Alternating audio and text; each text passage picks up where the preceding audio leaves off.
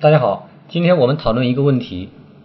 没有实际出资的股东，他的股东权利是否要受到限制？情况是这样的：一个大股东和一个小股东，两个都是自然人，他们成立了一家公司。小股东以专利技术出资，他的专利技术已经转移到公司名下。大股东以现金出资，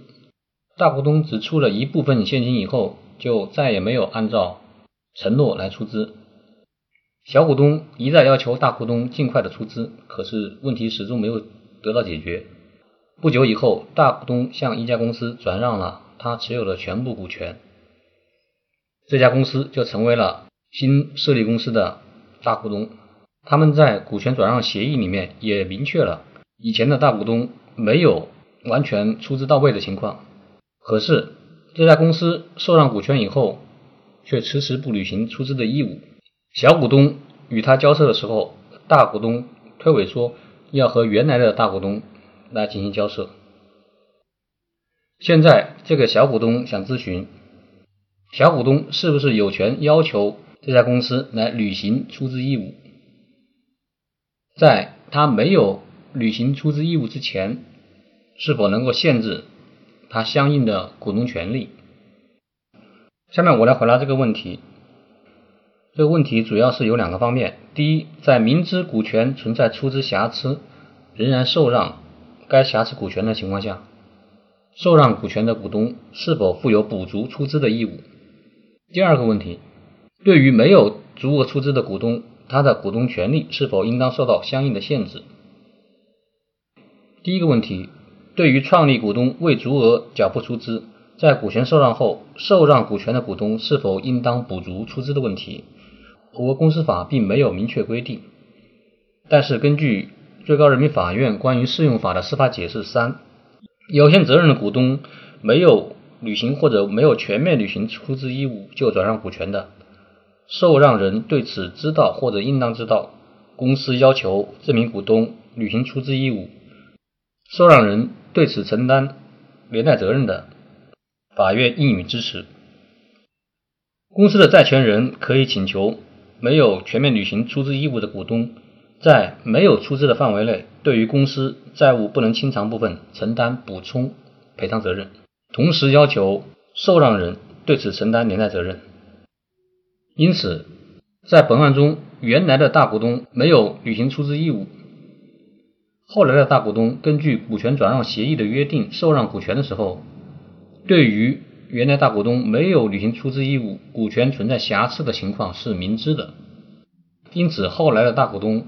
有义务继续出资，小股东有权要求原来的大股东承担出资不实的法律责任，要向公司履行补足出资的义务，同时要求后来的大股东承担连带责任。对第二个问题，对于没有足额出资的股东，他的股东权利是否应当受到相应的限制？我国公司法也没有明确规定，但是公司法第三十四条规定。股东按照实缴的出资比例来分红。公司新增资本的时候，股东有权优先按照实缴的出资比例来认缴出资。那么从公司法的规定来看，股东的分红权和优先认缴出资权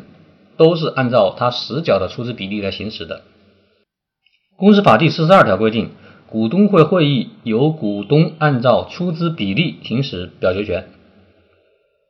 这一条虽然没有明确规定出资比例是按照认缴的还是按照实缴的，但是参照公司法第三十四条的规定，股东的表决权也应当是按照实缴的出资比例来行使。最高人民法院关于适用公司法司法解释三进一步明确，股东没有履行或者全面履行出资义务或者抽逃出资的公司。根据公司章程或者股东会决议，对他的利润分配请求权、新股优先认购权、剩余财产分配权等股东权利进行合理的限制。因此，对于没有出资到位的股东，他的股东权利应当受到限制。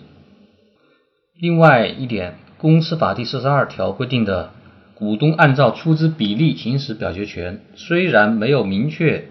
规定。出资比例是认缴的还是实缴的出资比例。但是从法理上来讲，民事主体的权利和义务应当是对等的。股东享有股东权利的前提是股东承担出资的义务，与股东出资义务相对应的股东权利只能按照股东的实际出资比例来行使。那小结一下，在本案中，后来的大股东明知道股权存在出资瑕疵，仍然受让这个股权。后来的大股东负有补足出资的连带责任。在前面的大股东和后面的大股东没有履行补足出资义务之前，根据公司法的规定和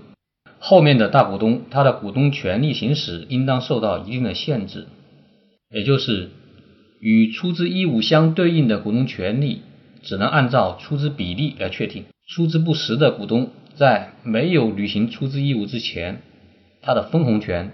优先认缴出资权，还有表决权，